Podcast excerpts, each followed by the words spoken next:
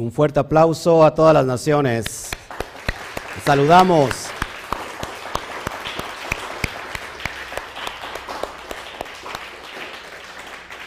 Les abrimos nuestro corazón y, nuestra casa y que hoy es eh, bueno estar delante del Eterno, delante de todos ustedes aquí físicamente y delante de todos los hermanos a nivel virtual. Eh, si me pueden checar nada más el audio. ¿Sí estamos bien? Perfecto. Ok. ¿Qué les parece si a la cuenta de tres damos un fuerte Shabbat Shalom? Uno, dos, tres. Shabbat Shalom.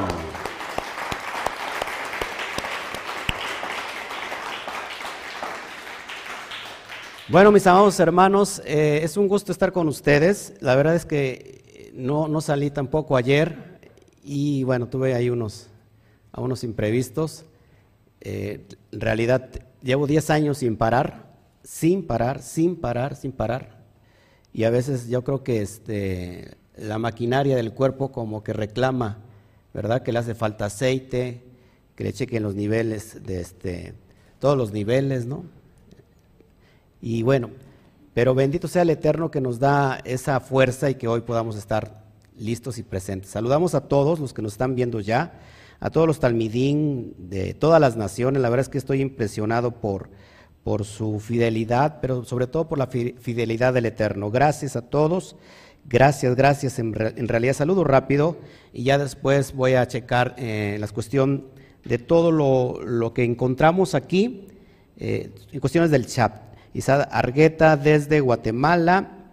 Eh, ¿Quién más? Eh, Norma Anica, gracias. Virginia Romero desde Argentina, Córdoba. Un fuerte aplauso a Argentina y a Guatemala. De este lado. Stephanie Medina, Shabbat Shalom, Yamel Pizzi, María Rojo, nos ve desde Estados Unidos, Fátima Polo desde Michoacán, Carlos Emanuel también de San Juan, Argentina, Connie Montañez de aquí, Altagracia desde Alemania, Alemania, imagínense, eh, Luis Pérez República Dominicana, Samuel TC desde Bolivia, un fuerte aplauso a Bolivia.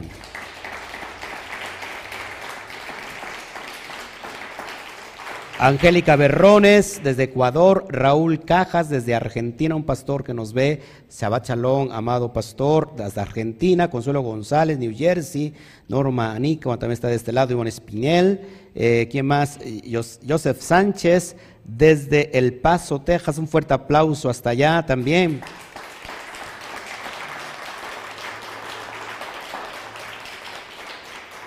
Y bueno, también eh, Mari Montañez. Estamos hoy dispuestos a abrir nuestro ruach, nuestro entendimiento, nuestro, nuestro espíritu para poder entender todo esto. ¿Qué le parece si oramos? Amado Padre, gracias por este tiempo, gracias por todo este momento en que tú has diseñado para que todos tus hijos alrededor de todo el mundo y de todas las naciones puedan buscarte, puedan hoy recibir y que podamos recibir esa luz, que no viene de ningún hombre, que no viene de ninguna denominación, de ninguna religión, sino que viene de tu ruach, viene de, tu esencia, viene de lo trascendental. Padre, así que te damos gracias por este tiempo, por este momento en que juntos estamos aprendiendo como unos niños, volviendo a la esencia original, Padre, donde tú nos estás llevando y nos estás eh, instruyendo cada Shabbat. Damos toda la gloria y la honra y la alabanza por todas estas cuestiones, por toda esta enseñanza, por, por esta instrucción, papá, por tu bendita Torah. Amamos tu Torah, amamos tu instrucción. Bendito seas Hashem. Amén, amén y amén. Bueno, eh, listos para entrar al capítulo 4 del el libro de Hebreos. Me imagino que todos aquí ya estudiaron el libro de Hebreos, perdón, los capítulos anteriores. ¿Se acuerda de qué se trató el capítulo anterior? Solamente para dar entrada y que tiene que ver con este capítulo que vamos a tratar. ¿Eh? ¿Perdón?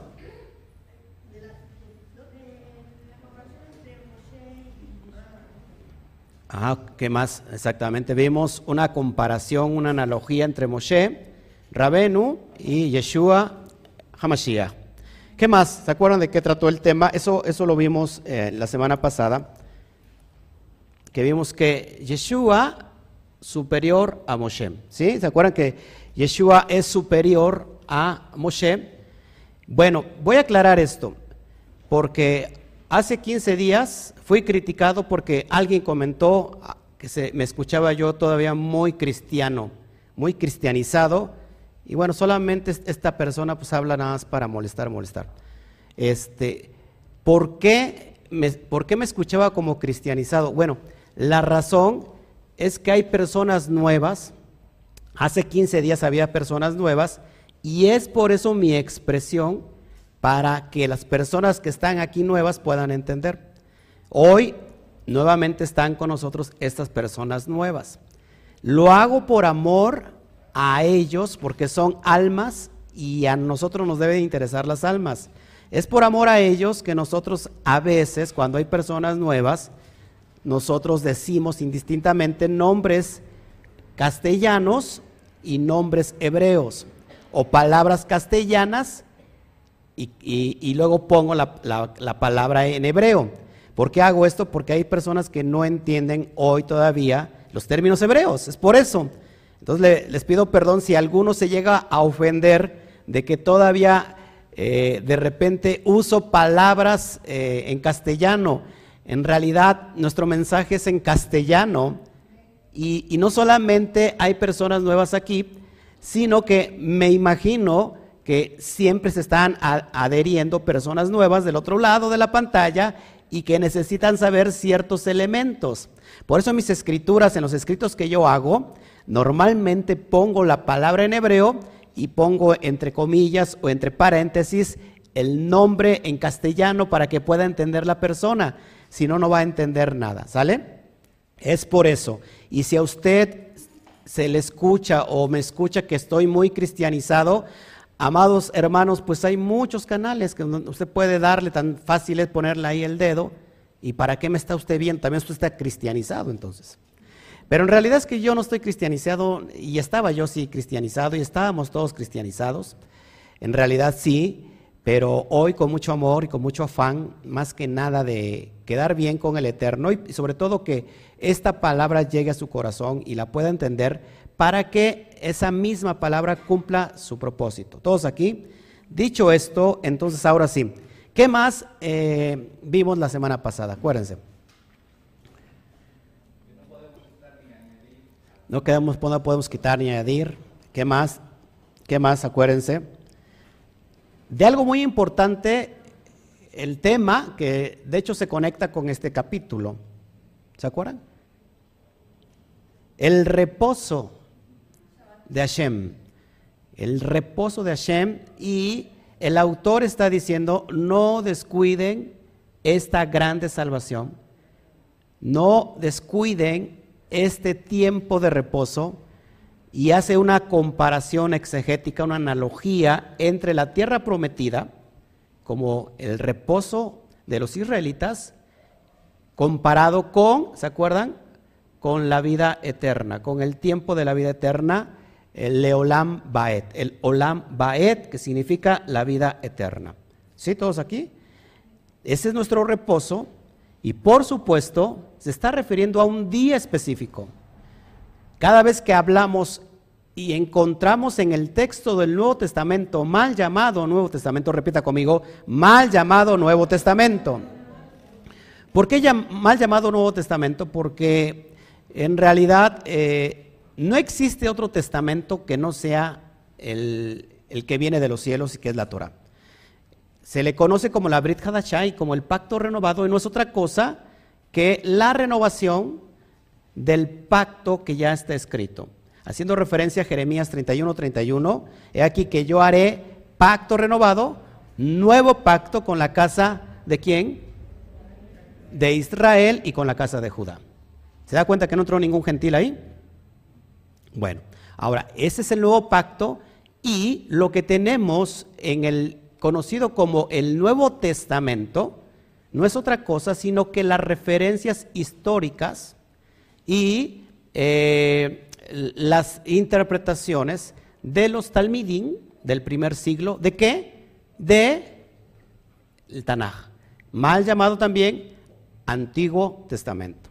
Y que de hecho, vamos, ¿cuál es la esencia original de esta carta? ¿Se acuerda?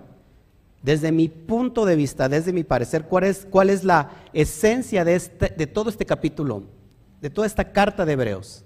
La Brit Hadashah, el pacto renovado, porque precisamente vamos a ver más adelante, durante todo el estudio de la carta, que dice que un, viejo pacto se, que entra en desuso y tiende a desaparecer. Y no está hablando, por supuesto, del Tanakh, sino está hablando de los korbanot o de las korbanot. ¿Qué significa korbanot?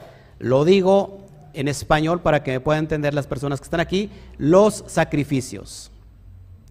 Los sacrificios que se hacían en el templo, en el Mishkan eh, y después en el Beit Hamidash. ¿Qué significa Mishkan? Como se ha traducido como tabernáculo, que en realidad es una tienda que se levanta en el desierto para adorar a Hashem, ¿sí? Que ahí iba a habitar en esa tienda y que se referencia a nosotros, a nuestro cuerpo. Y después, ¿qué significa el Beit Hamidash? El templo, el templo que construyó Shlomo o Salomón. Todos aquí.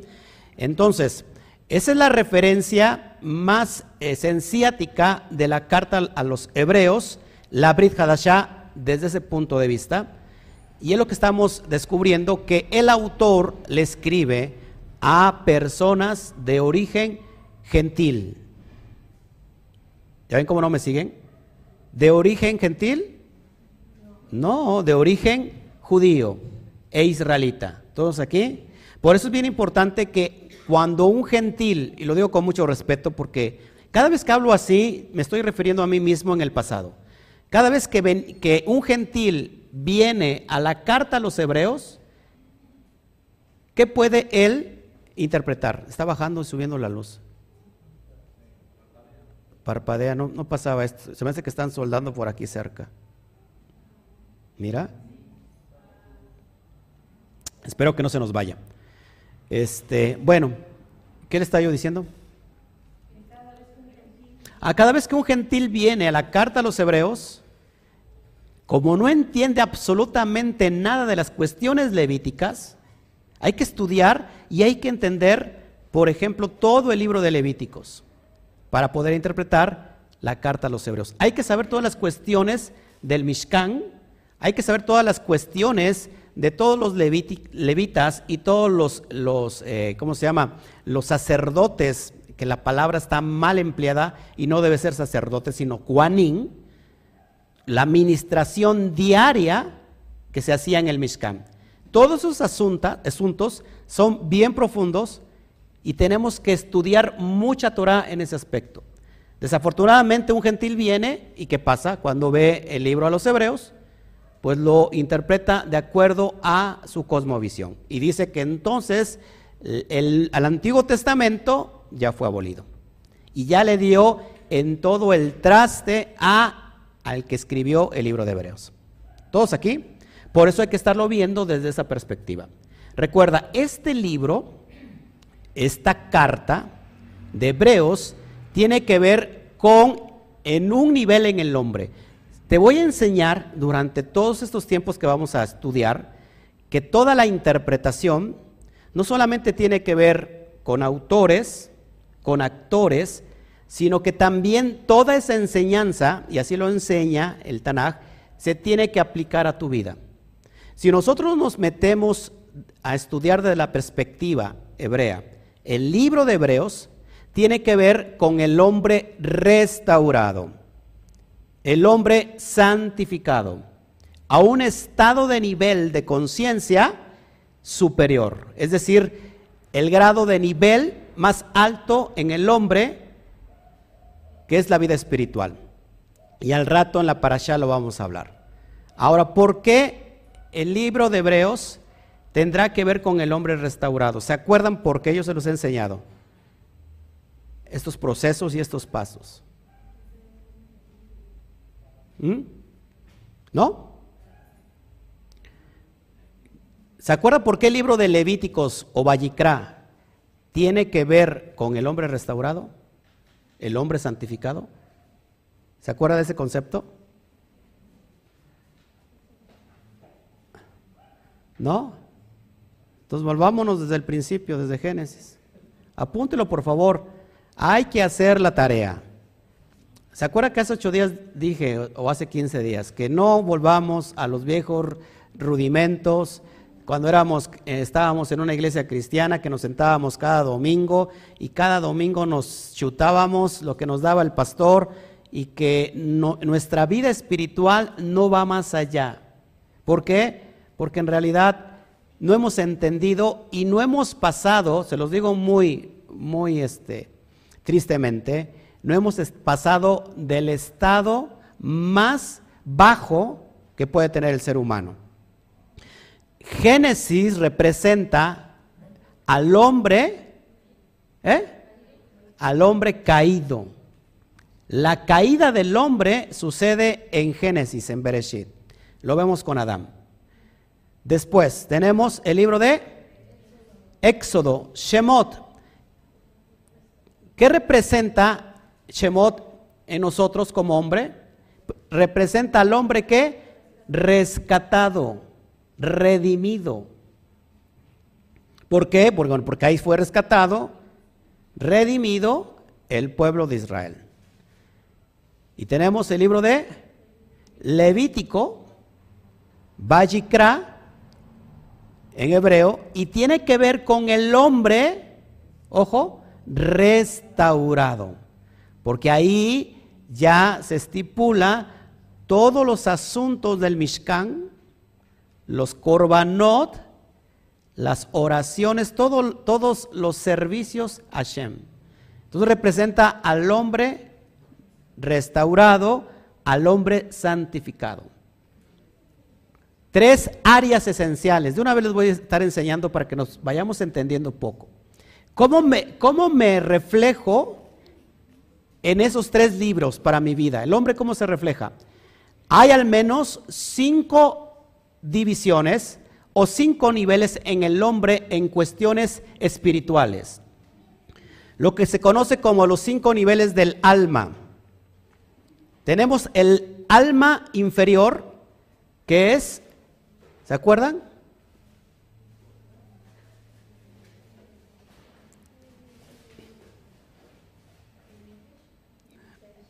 Así es. Gracias. Nefesh. El Nefesh, que es el alma más básica, el alma animal, donde están los instintos. Eso representa Adán, el hombre caído. Después tenemos un nivel mayor del alma llamado Ruach. Ruach es donde se encuentran todas las emociones, pensamientos. Tenemos otra parte más elevada del, alma en el hombre llamada Neshama. Neshama. Es donde el, hombre vive, vive en, una, en un nivel espiritual superior. Ojo aquí, para que podamos entender y, veamos la importancia de lo que te quiero enseñar. Después hay dos dimensiones mayores que solamente se cumplirán cuando el regreso del Mashiach. Tenemos la, el alma allá, allá que tiene que ver con vida, con fuerza, y tenemos el estado de más alta, es decir, el alma del alma del alma, Yehidá, que esa es la parte mayor donde ya el, ser humano se, se, funde con Hashem. Ahora fíjate, nosotros, para que puedas entender, el nivel que dicen los, los estudiosos, los jajam o los jajamín, los sabios, para que podamos entender, Moshe Rabenu eh, se elevó al nivel Neshama. Nadie más ha podido ir a los otros dos niveles. Más que eso está, está, está eh, diseñado para el Mashiach. Ojo aquí. Ahora, si el hombre caído representa el alma más baja, hígado, nefesh, ruach, corazón, y Neshama, cerebro. ¿Te das cuenta que son niveles? Ahora, cuando el hombre no ha podido despegarse de lo material y que toda la materia eh, lo, lo domina, significa que este hombre todavía está caído. Vamos a hacer referencias. Este hombre todavía tiene apego a las cosas del mundo, a lo que le rodea, a las preocupaciones del día, a su trabajo, a todo lo que es apego. Si tú estás viviendo en esa parte, no importa que estés en raíces hebreas, no importa que estés estudiando la Torah, todavía sigues en la parte más inferior. Después tenemos Ruach, donde ya estamos yendo a otro nivel. Se puede decir que entonces Bereshit tiene que ver con el Nefesh, después el Ruach tiene que ver con Shemot, el hombre que es rescatado, es redimido, y Neshama tiene que ver entonces con el hombre santificado. ¿Todos aquí? Ahora, ¿en qué nivel estamos? ¿Estamos siendo realmente iluminados o simplemente estamos volviendo al cassette de antaño? Sentarnos, escuchar, si aprendí, qué bueno, y si no, también, pero en realidad me pongo a estudiar, empiezo a, a que esta luz me llegue, porque el hombre que está ya restaurado necesita constantemente estar en la luz. ¿En qué nivel estamos? En realidad, hemos superado, hemos quitado lo que al alma la, envuelve para no obedecer lo que está escrito. Decía Pablo, es que hay una ley en mis miembros, que aquello que no quiero hacer, eso hago. Eso, amados hermanos, es nefesh. Es cuando el pecado domina sobre el hombre. Y por lo cual el, el, hombre vive esclavizado en el pecado. Es la parte más inferior en el ser humano. Cuando nosotros somos rescatados de eso, estamos en un nivel intermedio. Ruach para pasar al nivel Neshama. Es el hombre iluminado. Todos aquí. Ahora, Hebreos está hablando sobre todas las cuestiones levíticas y hace referencia entonces al hombre que vive en la Neshama. Todos aquí. Y al rato en la parasha lo vas a entender más claro. Ahora, por eso es bien importante que vayamos viendo todos estos, estos aspectos. Vamos a meternos en materia entonces y vamos al capítulo 4 y, e iniciamos con el verso 1 Dice así, temamos pues, no sea que permaneciendo aún aún la promesa de entrar en su reposo, algunos de nosotros parezca no haberla alcanzado. Te lo interpreto. El autor está hablando y está conectando un mashal. ¿Qué significa mashal? Fuerte para que lo entiendan las personas nuevas. ¿Qué significa mashal? ¿Eh? No, no, no, ¿ves? ¿Ves cómo uno estudia? Parábola. Mashal, parábola. El autor va a conectar una analogía poderosa de lo que te estoy enseñando, que el pueblo fue rescatado de Mizraim, de Egipto. ¿Qué significa Egipto? Mira que todo tiene que ver con nosotros mismos.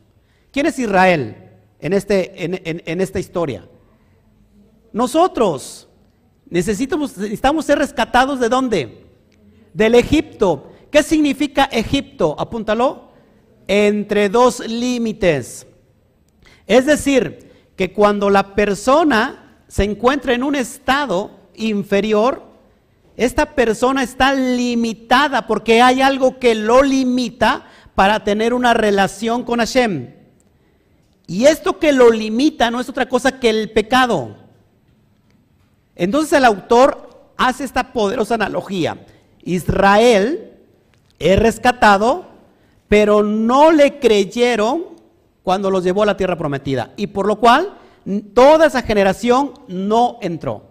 Y está, citando este autor esa analogía para traerla a los días del primer siglo y hacer referencia sobre todo a la vida por venir, ¿sí?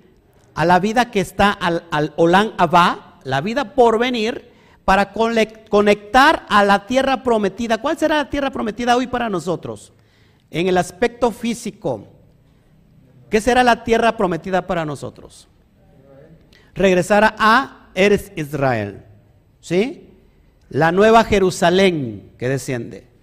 Ese, y, la, y el descanso de esa tierra no es otra cosa que la vida eterna, para que me vayan entendiendo. ¿Todos aquí? ¿Sí me están entendiendo? Es algo muy profundo. Ahora, el autor está haciendo esa referencia. Ojo, temamos, por favor, no, tomemos a la, a, a la ligera lo que pasó con Eres Israel, lo que pasó con Israel cuando salió de Egipto, que se empezaron a quejar y no entraron a su reposo, al reposo de Hashem, que es la tierra prometida, la promesa. Temamos, no, no sea que, aún permaneciendo la promesa de entrar en su reposo, alguno de vosotros parezca no haberla alcanzado. Ahora, muchos se preocupan si, si, van a ser llamados, si son escogidos, pero en realidad, si es una analogía con tu propia persona, con tu propia alma, que es el nivel Sot, tú tienes que ver en qué nivel estás, si todavía estás en el Misraín. Si estás cruzando ya por el desierto, o si ya estás viviendo en la promesa. Y mucha gente piensa que toda esa labor solamente le pertenece al Mashiach. Y el Mashiach se va a encargar de todo ya. Olvídate. Él es el responsable de mi vida. Ojo, tú eres el responsable de tu propia vida. Y para eso nosotros estamos interpretando, para poder ir a un nivel elevado de una vida espiritual. ¿En qué área estamos? ¿Estamos aún en el desierto? El desierto, perdón, estamos aún en Egipto. El Egipto es el pecado en tu vida. Y ese pecado te mantiene qué? Esclavizado, haciendo todos los días y las noches ladrillos. No eres libre, eres esclavo. O ya fuiste liberado y estás en el proceso del desierto en el estado Ruach. ¿Te estás quejando? ¿Nos estamos quejando? O algunos ya entraron a la tierra prometida. Es cuando ven desde otra perspectiva la vida y la vida les cambia completamente. No, no podemos ser fluctuantes. Y te, lo, y te lo enseño muy fácil. ¿A qué se refería Pablo con todas estas cuestiones? Que el primer Adán que por su desobediencia nosotros entramos en condenación. Y hace una analogía simplemente al ser humano, al alma de la persona. El alma tiene que ser rescatada, salir de, de, eso que lo limita a tener una relación con el Eterno, porque jamás el Eterno va a tener una relación contigo estando en Egipto. Primero te tiene que sacar. No sé si me explico. Y después de que te saca, de la esclavitud egipcia, después de que el, Eterno, la presencia divina te rescata del pecado donde vivimos, entonces ahora sí nos entrega su Torah. Porque antes no podemos hacer nada, porque estamos esclavizados. Por eso Pablo decía, por cuanto todos hemos pecados, todos estamos destituidos de la gloria de Hashem. Pero ahora en el Mashiach, todo eso se rescató, nos rescató y ahora nosotros estamos muertos al pecado. Estamos muertos a Egipto. Ya no vivo yo, mas el Mashiach vive en mí.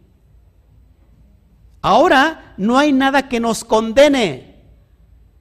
¿Por qué? Porque supuestamente el hombre ha llegado a un nivel superior que ya dejó atrás lo que lo dominaba antes. Te lo explico. Al hombre lo puede dominar el pecado y el pecado están en muchas áreas. Pecado sexual, el pecado de muchas áreas.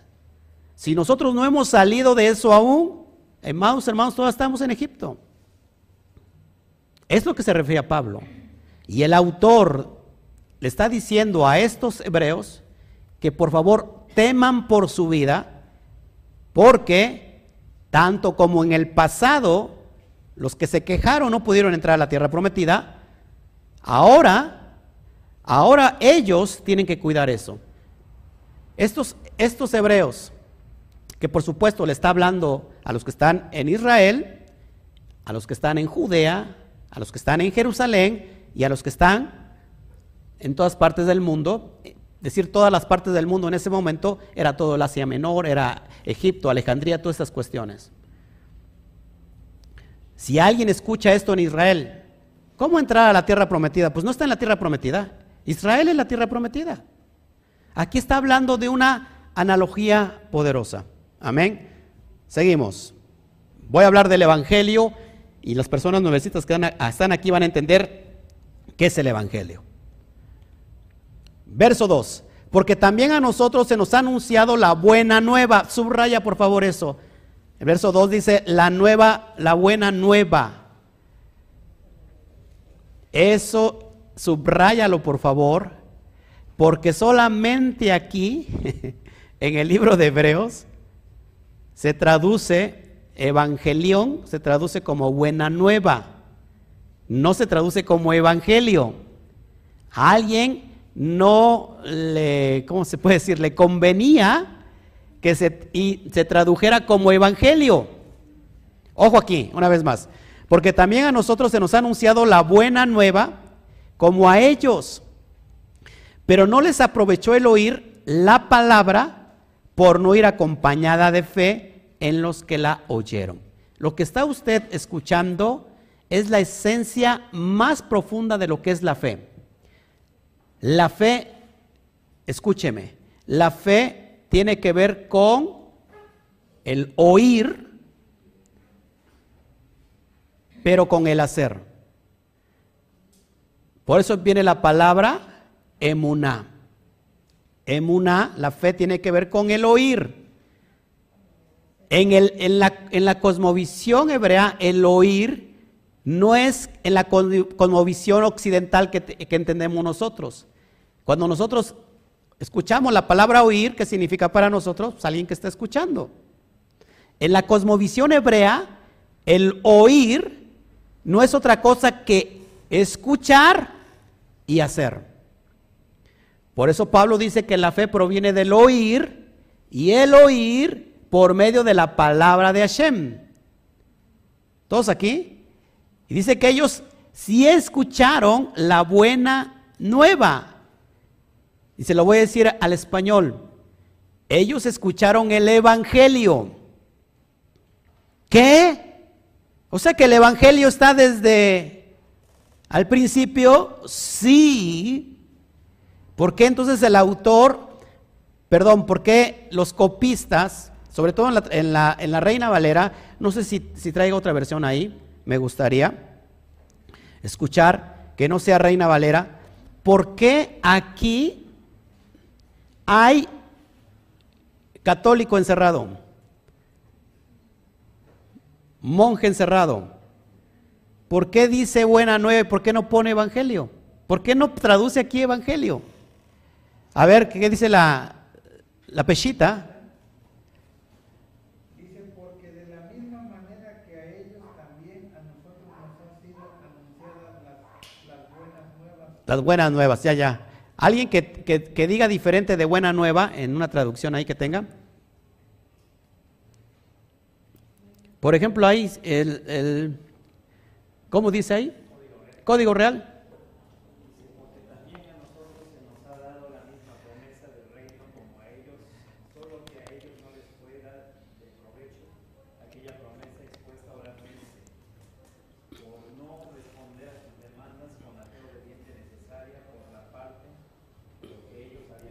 Ok, ¿qué es el Evangelio?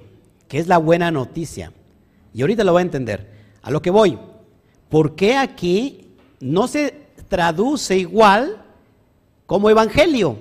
Como las otras palabras que viene en hebreo que es evangelizo, creo que sí, creo que hay en, griego, y se traduce como evangelio, pero aquí no se traduce como evangelio, sino como buena nueva. ¿Y qué es, la, qué, ¿Qué se nos ha enseñado? ¿Qué es el Evangelio? Todos a la cuenta de tres. ¿Qué es el Evangelio? La buena noticia, la buena nueva. Y nos quedamos igual. Pero ¿cuál es la buena nueva? Y ahorita lo va a entender. Lo curioso aquí es que quiero hacer hincapié, a ver si lo traigo. Fíjate, el strong griego, evangelizo, es la palabra que estás viendo como buena nueva. Y que en todas las demás traducciones, eh, perdón, en todos los demás eh, textos que aparecen en el Nuevo Testamento, mal llamado Nuevo Testamento, la palabra evangelizo se traduce como evangelio. Pero aquí, curiosamente, no se traduce como evangelio. Porque, repito, no, como que no les convenía a alguien que los hebreos, que los israelitas primeros, cuando salieron de Egipto, escucharon el Evangelio. Porque ¿qué se nos enseñó? Que el Evangelio solamente aparece en el Nuevo Testamento. Y vamos a ver si eso es cierto. Seguimos, por favor. Verso 3. Bueno, vamos a, dar un poco, yo quiero, yo quiero este, quiero que tú me acompañes, por favor. ¿Quieres saber qué es el Evangelio?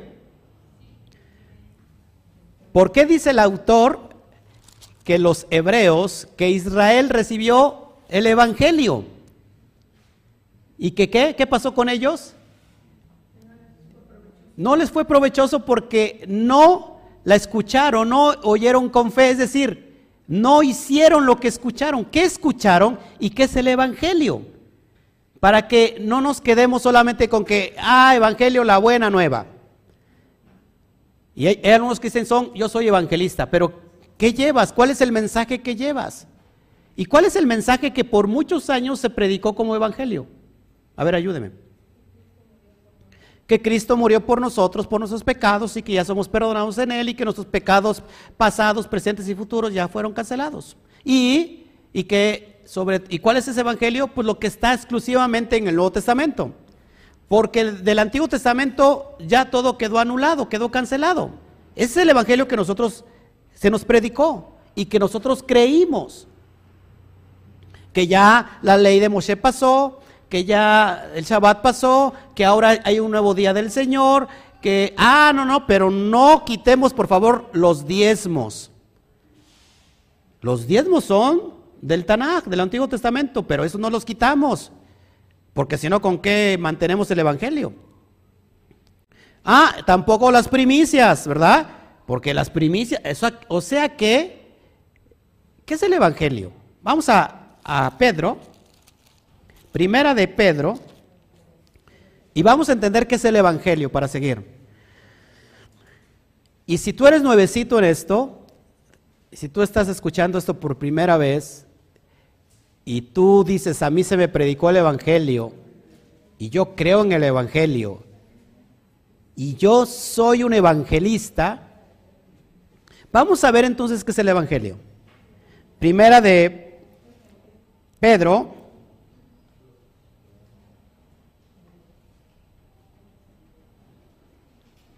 verso 23. Primera de Pedro capítulo 1 verso 23. Y va a entender qué es el Evangelio. ¿Ya lo tienes? Eso no lo traigo en pantalla. ¿Ya lo tienen? Primera de Pedro, primero de Kefa, capítulo 1, verso 23 en adelante. Cuando lo tengan me dicen amén, por favor. Siendo renacidos, no de simiente corruptible, sino de incorruptible, por la palabra de Elohim que vive y permanece para siempre, por la palabra de Hashem que vive y permanece para siempre, ojo, porque, y va a citar Pedro el Tanaj, va a citar Pedro lo que se le ha conocido como el Antiguo Testamento que para, nos, para muchos cristianos o para todos los cristianos quedó anulado.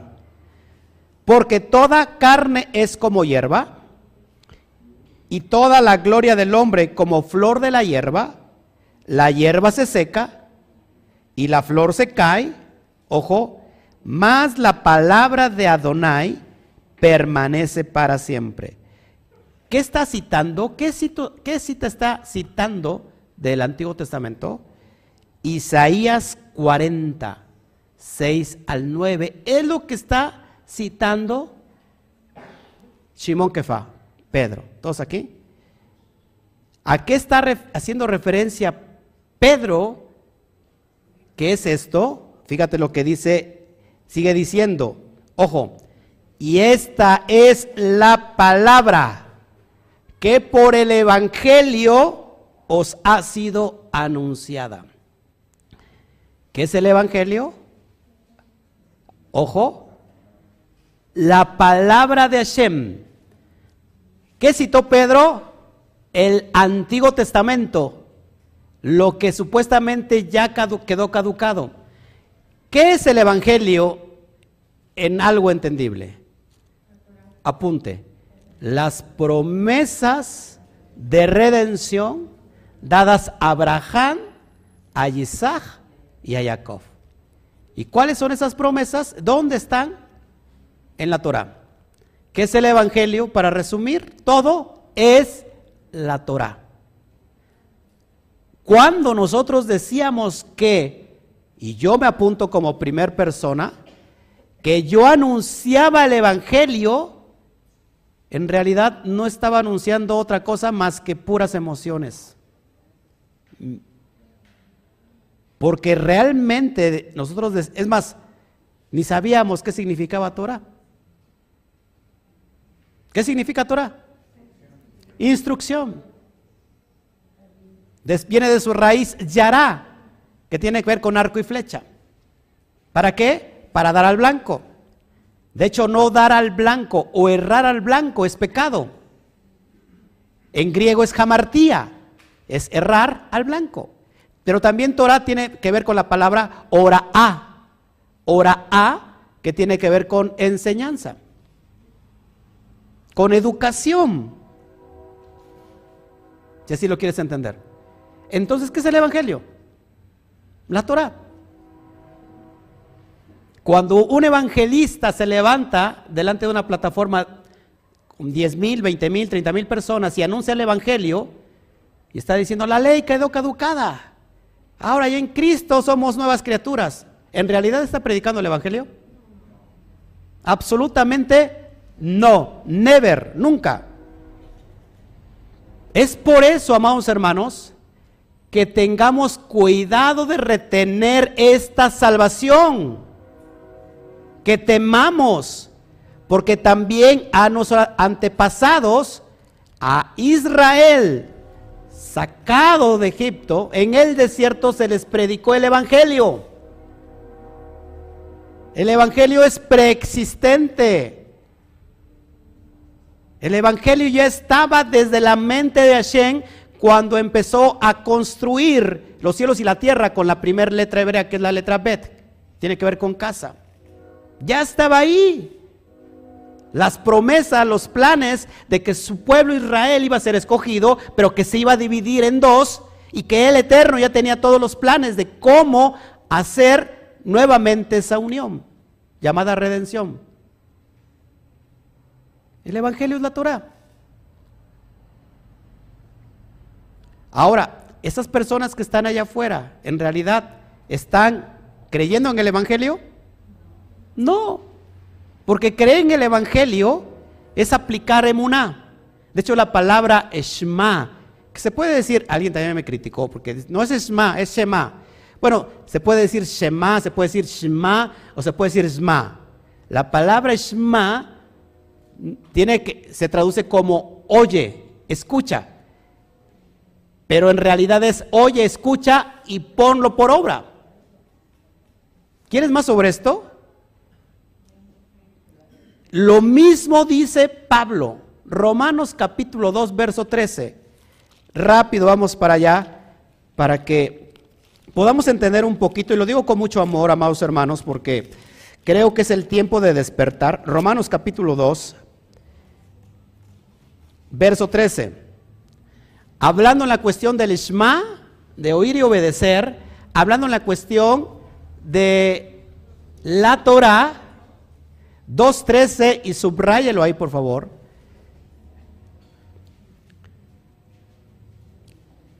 Dice así, Cuando lo tengan me dicen amén. Ojo, porque no son los oidores de la ley los justos ante Elohim, ante Dios, por las personas que están aquí nuevecitas, sino los hacedores de la ley serán justificados. ¿Qué está diciendo Pablo? No son los oidores de la ley, sino los que obedecen la ley, los que lo llevan por obra. ¿Qué es el Evangelio? El Evangelio efectivo en nuestra vida es escuchar la Torah, pero para ponerla por obra. Por eso Santiago, o Jacob Hasadik, o Santiago el menor, el hermano menor del Mesías, del Mesías decía, muéstrame tu fe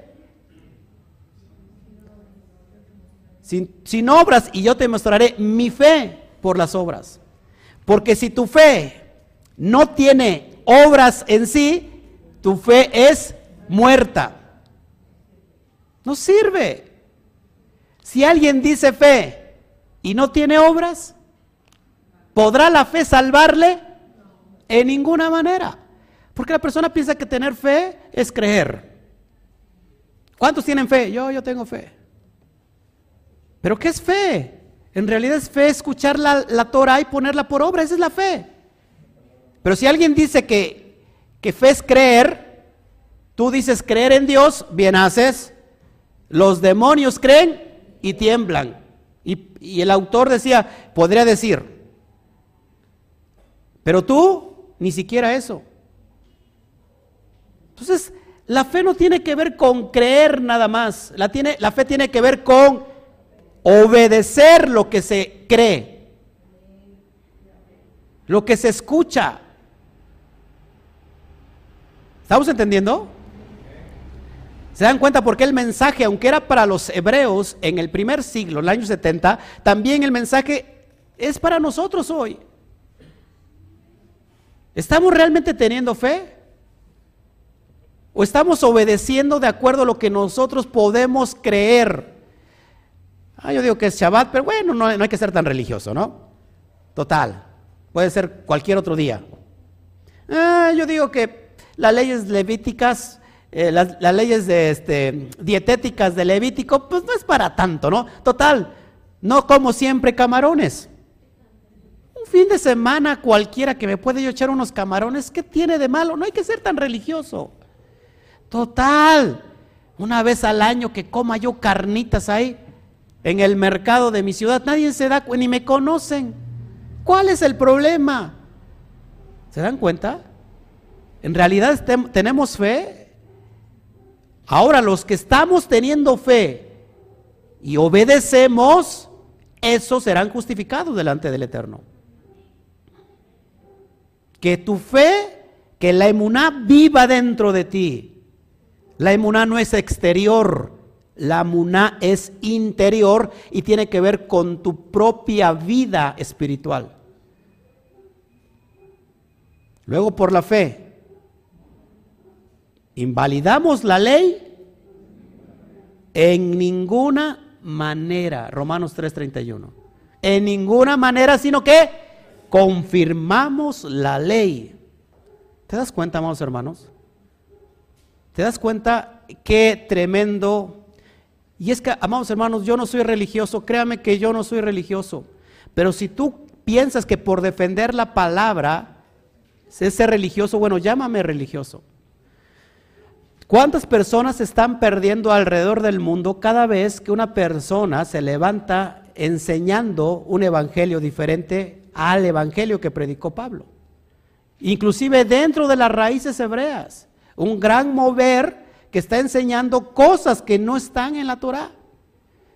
Enseñando la misma doctrina religiosa del cristianismo, pero ahora cambiándole solamente los nombres, pero es exactamente la misma esencia. ¿Usted cree que va a ser difícil hacer el traslado de alguien que está en el cristianismo a pasar a las raíces hebreas, suponiendo que esa es la verdadera fe, solamente cambiándole los nombres. ¿Tú crees que eso va a ser tan difícil? A algunas personas les ha sido difícil, pero ¿Qué difícil tiene eso? Ah, bueno, total, sigo viviendo lo mismo. Solamente ahora más, como que más in, como que más, este, más a la moda hebrea, porque ahora ya digo nombres hebreos. Y ya como que, wow, como que a pantalla. Hasta me cambio el nombre. Ya no me llamen, por favor, Oscar. Ahora me llaman eh, ben Adam. O Yermiyahu ben Abraham. O Yermiyahu ben Yehoshua. Como usted quiera llamar. O sea, eso es válido. Se puede uno cambiar el nombre porque cuando una persona en el judaísmo es transformada, entonces se tiene que cambiar el nombre. Pero bueno, a mí el nombre me lo cambia Shem. Es eh, ya me dijo, tú te vas a llamar así, te llamas así. Pero bueno, no es eso solamente, amados hermanos, sino que en realidad Israel, que eres tú, vuelvas y salgas de la esclavitud del pecado. Eso es emuná. Aplicar fielmente lo que yo escucho escrito en la Torah que dicho sea de paso, es la voz del Eterno. Lo que sale de la voz del Eterno es lo que tenemos que aplicar. Ese es el Evangelio. ¿Está difícil entender eso? Ahora, si viene alguien anunciando otro Evangelio, o si viene aún un ángel del cielo y les predica otro Evangelio que yo no he predicado, dice Pablo, este sea qué? Anatema maldito. Yo no lo digo, yo no soy el que lo está diciendo, lo está diciendo Pablo. Entonces, ¿cómo estamos, estábamos en la, en la cristiandad? Dígalo fuerte, sin miedo. en maldición. Estábamos malditos. Porque estábamos nosotros, se nos enseñó otro evangelio y eso lo repetimos como que como una casetera. Repito, lo que yo escucho y es lo que yo enseño y así se va, se va reproduciendo en todas las generaciones. ¿Usted cree que esto es religión? ¿Usted cree que esto es religioso? Esto es la, estamos enseñando conforme a Pablo enseñó. Así que si me está viendo un pastor y es nuevo, amado hermano, te pido con el corazón que tengas fe, que tengas emuná. Yo pasé por el proceso también. Pero una cosa sí he de reconocer, que aunque me dolió mucho, fue obediente. Se van a ir las personas a escuchar esto. Padre, ¿qué hago? Se van a ir las personas. Yo soy el que te sostengo. Y se fueron. Y el Eterno cumplió porque me sostuvo y me sostiene. Yo no le tengo miedo al que dirán. No sé si me explico. La grandeza de un hombre no es lo que este hombre habla de Hashem, sino lo que Hashem da testimonio del hombre. Y eso, ah, eso causa, solamente lo causa, apúntelo con letras mayores en su corazón, la confianza en Él, la obediencia en Él, la fidelidad en Él. ¿Cuántos quieren llegar al nivel más alto de Muna y que se considera como lo que se consideró Moshe, como lo que se consideró Noah, como lo que se consideró Joseph, como lo que se le consideró al propio Rabbi Yeshua, el nivel de Sadik? ¿Qué significa Sadik? Justo. ¿Qué es un Sadik? De hecho, la palabra Sadik, la palabra, la letra hebrea Sadik, es un hombre recostado. Un hombre que está recostado. ¿Qué significa eso? Un hombre que está en plena confianza del Eterno. Que está en paz, en shalom. Está plenamente confiado. Porque el justo será como ese árbol plantado junto a corrientes de agua. Que su hoja no cae y da su fruto a tiempo. Ese es el sádic recostado. No el hombre cabezón, no el hombre flojonazo que no hace nada. No, el hombre que hace todo, pero que está recostado en plena confianza a que el Eterno tiene el control.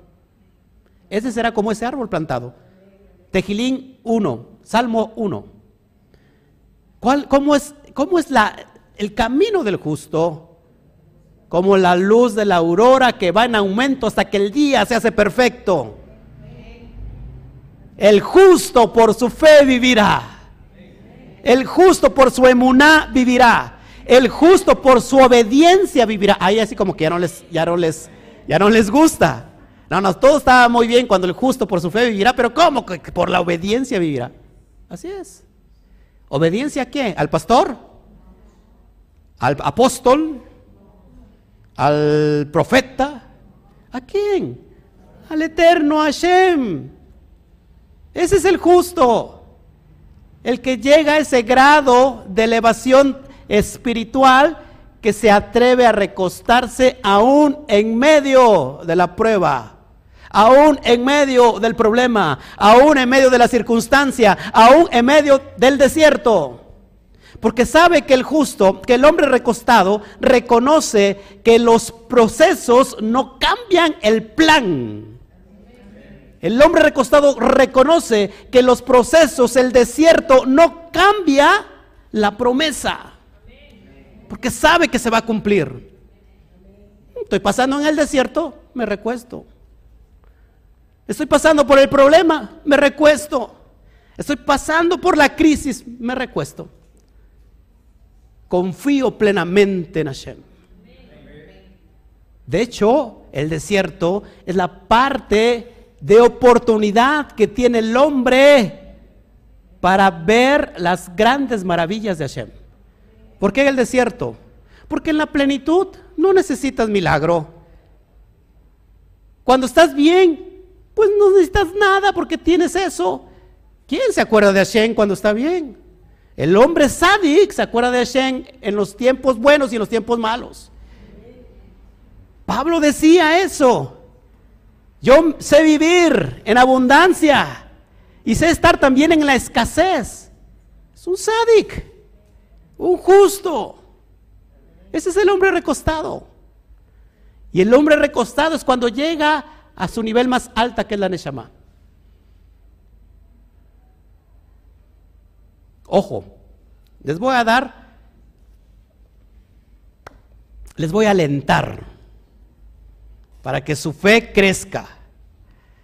2000, perdón, dos, no, 2021. 2021, ¿cómo quieren saber cómo viene el año? ¿Eh? ¿Sí? ¿Tiene fe para esto? Ahí les va. 2 CAF 2020. CAF significa hueco de, de la mano. CAF significa bendición, postrarse, Hacer un alto también. Dos CAF. ¿Cómo nos fue 2020? ¿Cómo estamos viviendo el 2020, 2020? ¿Cómo estamos viviendo? Pues mal, ¿no? El mundo lo está viviendo muy mal. Pero ahí te va. 2021, doble CAF más el Aleph. Ojo, tiempo bueno, muy bueno, 2021, pero tiempo malo, muy malo. ¿Cómo que nos está dando aliento, pastor? ¿Se cree que viene un virus más mortal que el COVID? Algunos no se han escuchado del, virus X, por ahí escuché eso, que se llama virus X. ¿Cuántos escucharon eso? El virus X es lo que se va a empezar a dar a partir de 2021, más mortal que COVID. Y no te espantes, el X tiene que ver con el Aleph. ¿Qué es la Aleph? Como una X, como algo que está cruzado. ¿Para quién va a ser bueno, muy bueno? Para los sadikim. ¿Quiénes son estos? Que están reposando, que están confiando para lo que viene. Pero va a ser muy malo, muy malo, requete malo, para los reshaim. ¿Quiénes son los reshaim? Los malvados. Entonces, si viene más desierto, alégrate. ¿Por qué? Porque es tiempo de oportunidad para ver grandes cosas y grandes cambios en nuestra vida. Y porque sabemos de antemano que entonces se acerca el Mashiach. ¿Cómo sé esto? Porque el hombre está entrando en una nueva etapa de nivel para vivir en una dimensión espiritual mayor. Cuando no es cuando ha dejado de ser cola y ahora es cabeza.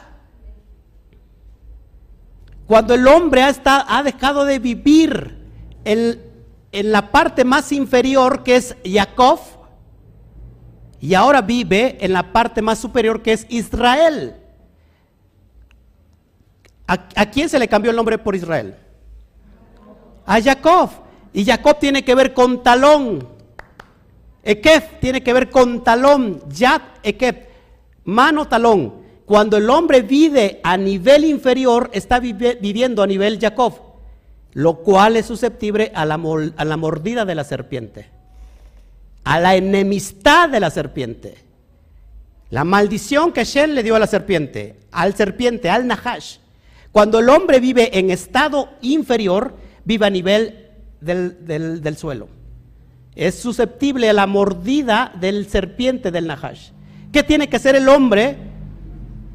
Ir a la cabeza para convertirse a Israel, por lo cual ya no es susceptible a la mordida del serpiente. Por eso dice la Torah que ya somos cabeza y no cola. Estamos arriba y no estamos abajo. Vivir en ese estado superior. Quitarnos el miedo. ¿Sabe? Esta semana sentí una opresión en mi vida poderosa de depresión. Ojo, ¿eh? No estoy diciendo que yo me deprimí si no estoy sintiendo eso en el espíritu de muchas personas, opresión, depresión, donde la depresión te hace ver todo mal. No, ¿para qué vivo? Mira, ya para qué hago planes. Mira, no, no, no, no, ya todo está de la fregada. ¿Sabes? Dejas de respirar. La respiración tiene que ver con Hashem. Mira,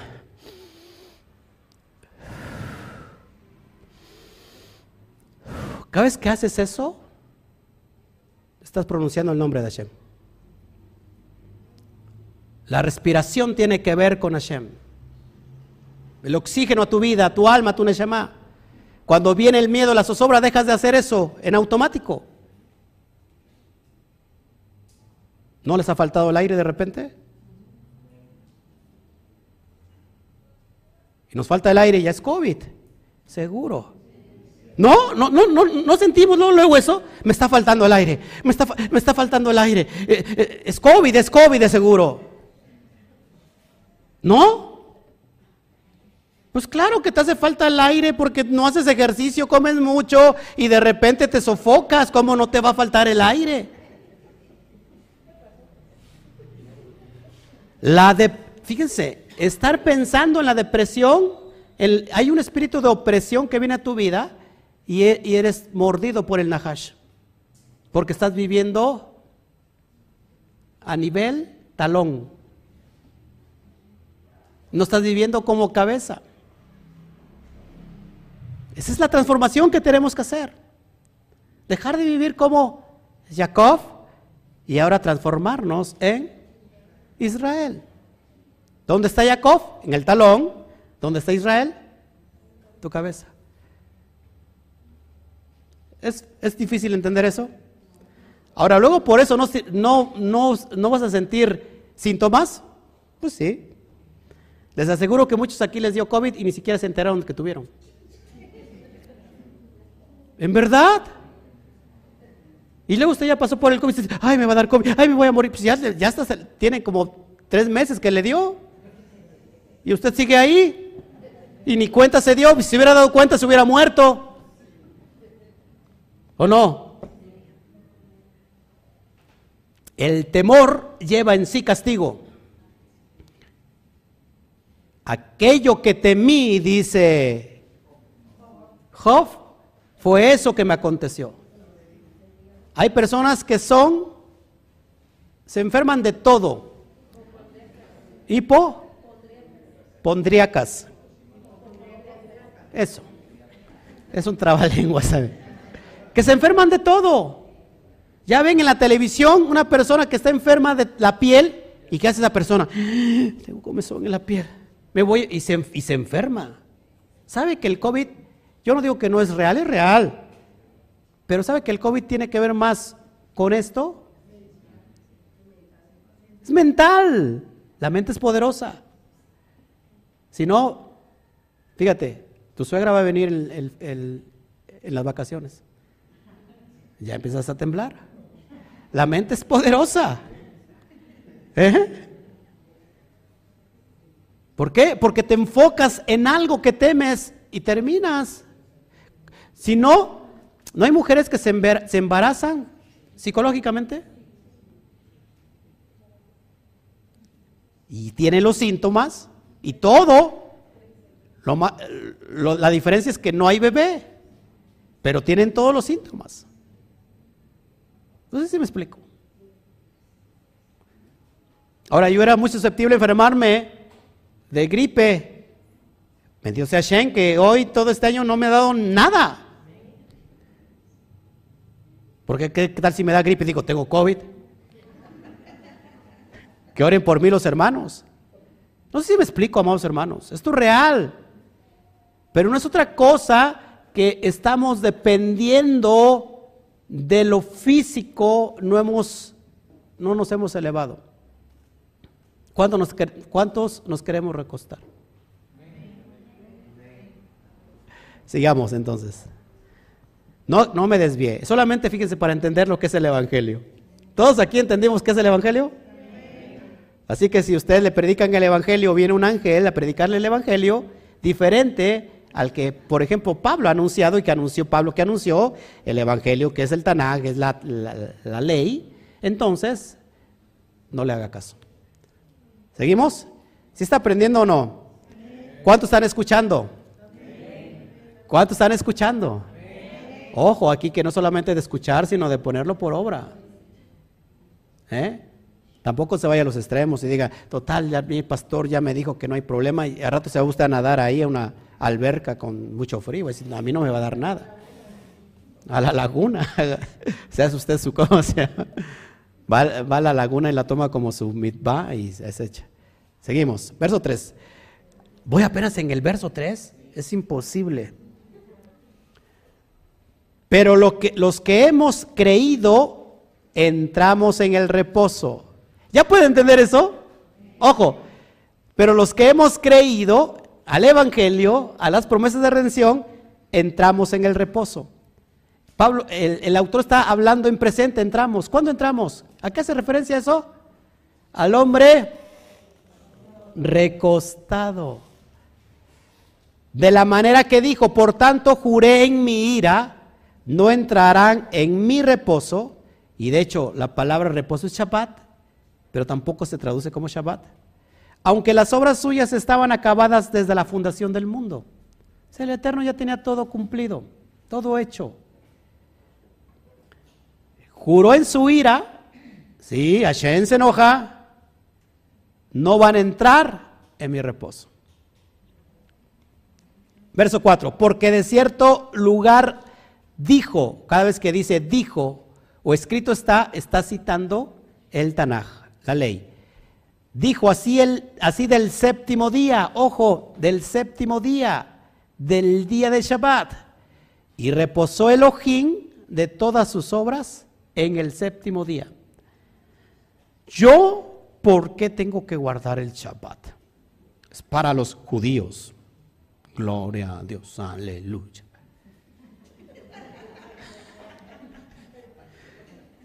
No, así, así decíamos, ¿no? Yo, ¿por qué tengo que guardar el Shabbat? Gloria a Dios, aleluya. Eso es para los judíos. ¿Por qué tengo que guardar las fiestas? Gloria a Dios, aleluya. Eso es para los judíos. Si alguien tiene dudas de por qué guardar el Shabbat, la pregunta, si usted no guarda el Shabbat, ¿es más grande usted que Hashem? Usted y yo somos unas inmisericordias, polvo de tierra delante de Hashem, trapo de inmundicia. la jerga que se usa para limpiar lo más vil en la casa. Y todavía decimos, ¿por qué tengo que guardar el Shabbat? El Eterno lo puso y te lo enseño. Bereshit capítulo 2 o Génesis capítulo 2, verso 1 al 2. Insolente, delincuente, incircunciso filisteo, ¿quién eres tú para decir que tú, ¿por qué vas a guardar el Shabbat? Pues alguien más grande que tú y que yo y que todo el universo y que toda la creación lo guardó y lo sigue guardando. Dice así, capítulo 2 de Génesis. Subráyalo por favor. Cuando alguien te diga, ¿por qué guardas tú el Shabbat? ¿Y por qué yo tengo que guardar el Shabbat? ¿Y por qué si esos son para los sabáticos? Esos son para los judíos. ¿Que ya eres sabático? Gloria a Dios, aleluya que, Jesús te reprenda, vuelve a la verdad. No, no te dice así. Tú vas a decir, mira, incircunciso filisteo, rasha, eh, malvado, perverso, hijo del Satán, hijo del Nahash, hijo del serpiente. Mira lo que el Eterno hizo y sigue haciendo. ¿Ya lo tienes? Capítulo 2, verso 1 y 2. Fueron pues acabados los cielos y la tierra y todo el ejército de ellos, y acabó Elohim en el día séptimo, Shabbat, la obra que hizo y reposó. El día séptimo de toda la obra que hizo. Reposó el día séptimo. ¿Cuándo reposó? El Shabbat. Si Él lo hizo, ¿por qué tú y yo no tendríamos que hacerlo? El Padre pone el ejemplo. ¿Te das cuenta qué tan errados estábamos? ¿Ya entendís cómo le vas a decir a alguien que te pregunte, ¿por qué guardas el Shabbat? ¿Por qué tú guardas el Shabbat? ¿Que tú eres judío? ¿Que tú eres hebreo? ¿Que tú eres israelita? ¿Que tú eres, eh, que tú, que tú eres sabático? Dice, no, ¿sabes que Yo soy hijo de Dios, hijo de Elohim, porque mi propio Dios, mi propio Elohim lo guardó. Así que te callas la boca y guárdalo. Porque si no lo guardas, eres un incircunciso filisteo.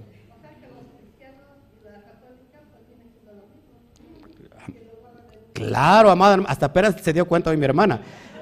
Los católicos y los cristianos, todos son iguales. Son denominaciones, más de 40 mil denominaciones. Inclusive, ojo, ¿eh? Aún los sabáticos. Los sabáticos son cristianos. Nada más que ya no guardan el domingo, lo guardan el sábado, pero siguen siendo igual cristianos, porque creen en la misma fe, porque no creen en las, en, las muadín, las fiestas del Eterno, no creen en muchas cosas, dicen que eso ya quedó caducado. Ojo, sí, hay también unos que están en raíces severas, pero también guardan domingo. ¿Por qué? La gran, la tontería más grande que yo he escuchado, guardar el domingo porque es que, pues la gente no puede el sábado. Y, por y nosotros creemos en las raíces hebreas, pero lo guardamos domingo. ¿Por qué? Pues porque la gente no puede los sábados y mejor que venga los domingos a que no venga. Eso es lo que enseña el Eterno. Guardarás el día séptimo el día que te plazca. Pero es el día séptimo. ¿Sí o no?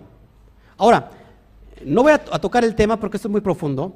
Porque hay, no sé si ha escuchado dentro de las raíces hebreas que, pues que el Shabbat no es el Shabbat que es, sino que el Shabbat es de acuerdo a la luna al ciclo lunar y puede caer de, acuerdo como cae Rosh Si cae, por ejemplo, un miércoles, pues el Shabbat se tiene que contar desde ese día y ya no cae en, el sábado, sino cae en, en, la semana. Y así sucesivamente, pues están en un error.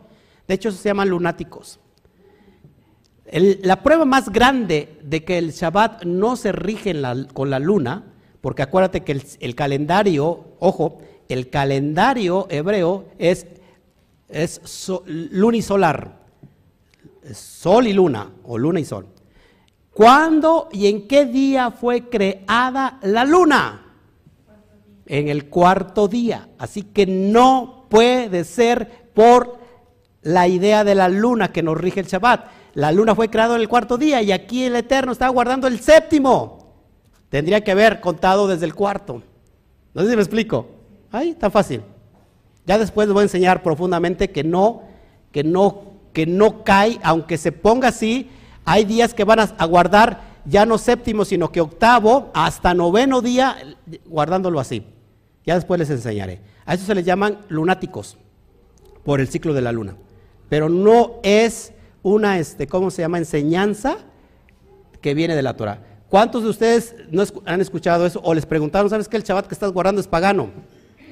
Ojo aquí, el Shabbat no es pagano. El sábado, el día, el día, el mote, sábado viene de Saturno. Te van a decir, ¿no? Es que si tú guardas el sábado, ya dejas de guardar el domingo, pero guardas el sábado, pero el sábado es Saturno. Y Saturno es el diablo. ¿Y qué crees? Pues si es lunes es la luna, es la dios luna. Si es martes, el, día Marte. Y todo tiene que ver con nombres paganos. Sé, dile, sé bíblico, por favor. Sé torático. Vuelve a la Torah. ¿Todos aquí? Ya está en Chile. Verso 5. Y otra vez aquí, no entrarán en mi reposo. Estaba contando lo que hizo el Eterno. Por lo tanto, puesto que falta que algunos entren en él, y aquellos quienes primero se les anunció la buena nueva, es decir, el Evangelio, no entraron por causa de desobediencia. Verso 7, otra vez determina un día, hoy, diciendo después de tanto tiempo, por medio de David, como se dijo, si oyereis hoy su voz, no endurezcáis nuestros, vuestros corazones, tomado del Salmo 95, versos 7 al 8. Citando este salmo que dice David, y a su vez David cita algo también bien profundo. Dice, porque si Yehoshua o Josué, si Josué les hubiera dado el reposo, no hablaría después de otro día. Es decir, ¿por qué David dijo de otro día? Haciendo la alusión que el reposo no solamente tiene que ver con la tierra prometida física, Israel, físico, sino con la tierra, con la promesa de la tierra eterna, la nueva Jerusalén que baja. ¿Todos aquí? Eso lo, eso lo, eso lo dice Josué 22.4. Vamos rápido para allá. Yehoshua, Ben Nun o Bin Nun, que no es otra cosa que una alusión, una sombra profética de quién? Precisamente del Mashiach. 22. 22.4 dice así, ahora pues, que Adonai vuestro Elohim ha dado reposo a vuestros hermanos, como lo había prometido, volved, regresad a vuestras tiendas, a la tierra de vuestras posesiones que Moshe, siervo de Adonai, os dio al otro lado del Jordán. Y David cita esto, pero diciendo en el Salmo 95 que viene otro día de reposo. ¿Cuál es el otro día de reposo? Si hay otro día de reposo, haciendo alusión al primero que la tierra prometida, significa que entonces va a haber también un segundo éxodo, ahora masivo. Ahora no solamente tiene que ver conmigo, sino que tiene que ver generalmente con todas las naciones del mundo. Porque ahí, en todas las naciones está Israel. No sé si se me explico.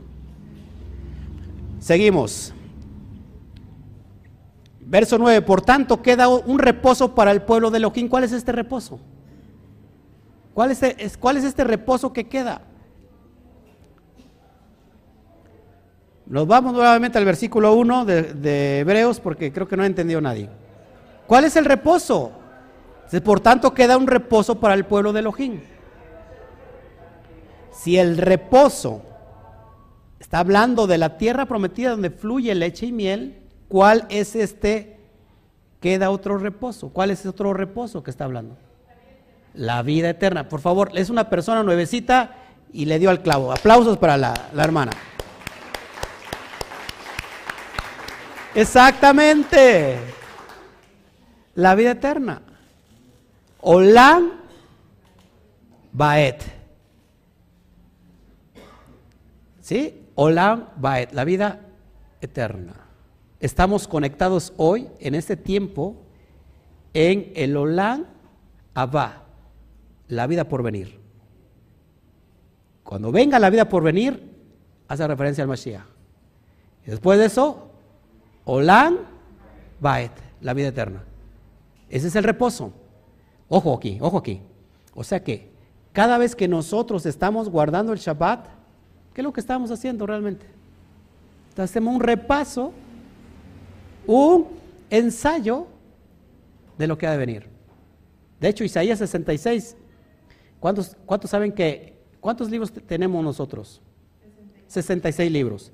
Isaías representa, hace una representación de cada libro. En el último libro de 66, ¿cuál es? Revelaciones, Apocalipsis. Si nosotros citamos el capítulo 66, habla precisamente de los cielos nuevos y de la nueva tierra. Y habla precisamente que cuando el Mashiach venga y ya estemos instalados, y ya, y ya, y yo digo, ya me estoy apuntando, ¿verdad? Cuando estemos ya instalados en el reino, dice que vendrán de Shabbat en Shabbat. Vamos rápido para leer allá. Isaías 66. ¿Dónde se anuncia por primera vez en el Nuevo Testamento? Ojo, de Juan. Juan, que dice que él prepara el camino. ¿En qué libro está? ¿Eh? Ah, no, sí, pero eh, en, el Evangelio. ¿Qué libro es? Donde dice, he aquí la voz que clama en el desierto, el que prepara el camino. Es el número del libro en el Nuevo Testamento, o en lo que tenemos nosotros, es el capítulo que hace referencia a donde Isaías hace esa mención. ¿Será coincidencia? ¿Quién sabe? Isaías 66, vamos rápido para allá. Estamos entendiendo, amados hermanos, quizás no es que redunde mucho en el tema, es que tenemos que, así se estudia, verso por verso. Isaías 66, verso 22. Si usted cita el libro de Génesis, va a encontrar que en el capítulo final habla de que hay nuevos cielos y nueva tierra. Y dice así, porque como en los cielos nuevos y la nueva tierra que yo hago permanecerán delante de mí, dice Adonai, y vuestro nombre, perdón, en que, verso 22 nuevamente, porque como los cielos nuevos y la nueva tierra que yo hago permanecerán delante de mí, dice Adonai, así permanecerá vuestra descendencia y vuestro nombre. Y de mes en mes, es decir, de fiesta en fiesta, y de día de domingo en día de domingo, ¿eh? En día de Shabbat, y de día de Shabbat en día de Shabbat vendrán todos a adorar delante de mí, dice Adonai. Es que ahí ya cambió. Solamente se guarda el Shabbat nuevamente cuando ya esté el reino instaurado o restaurado. El Eterno no cambia, no tiene sombra de variación. Y ya ahora sí vamos a ir terminando, verso 10. Verso 10, porque el que ha entrado en su reposo también ha reposado de sus obras como Elohim, como Shen de las suyas. ¿Qué estamos haciendo cuando reposamos hoy, guardamos el Shabbat? Reposamos de nuestras obras. Porque esto lo vamos a hacer en el tiempo de la titlabó. ¿Qué significa atitlabó? No está pensando usted, no esté pensando en algo como castellano, es decir, que alguien que lava ahí Atit Labó tiene que ver con el reinado milenial. ¿Mm? ¿Qué estamos haciendo? Estamos hoy obedeciendo simplemente. ¿Por qué? Porque Hashem lo dispuso así. Pero es que el sistema va en contra de todo esto. Exactamente, el Eterno quiere que vayas en contra del sistema. Es que el sistema me obliga a trabajar el sábado es que el sistema me obliga y si no me despide es que tengo que ir en contra de todo el sistema. Pues sí, el Eterno quiere que vayamos en contra del sistema y que dependamos de Él. ¿Sí estamos, estamos entendiendo? Pero si tú, por ejemplo, dices, bueno, yo tengo mi trabajo, gracias a Dios, ¿verdad? Y, este, y bueno, pues no lo guardo el sabbat, pero gracias a Dios tengo mi trabajo. Ojo, entonces tienes que preguntarse si el trabajo viene verdaderamente de Hashem. ora al Eterno, Padre, toca el corazón, que cambie el dueño donde yo trabajo, que me dé el día de Shabbat, y si no, Padre, dame los elementos y las armas para que yo sea mi propio jefe y pueda yo guardar el Shabbat. ¿No? Orando, pidiendo y haciendo. Porque nomás unos oran, piden y nada más, pero no hacen. ¿Y luego cómo voy a vivir? Hombre recostado. Luego, ¿quién me va a mantener? ¿A poco el pastor me va a mantener? Ya dejé mi trabajo, ahora que el pastor me dé. Entonces estás dependiendo de un hombre y no del eterno. Una vez más, hombre recostado. ¿Cuántos hemos experimentado lo de hombre recostado y no estamos viendo? ¿No estamos viendo la gloria de Shem? La providencia por ser hombre recostado.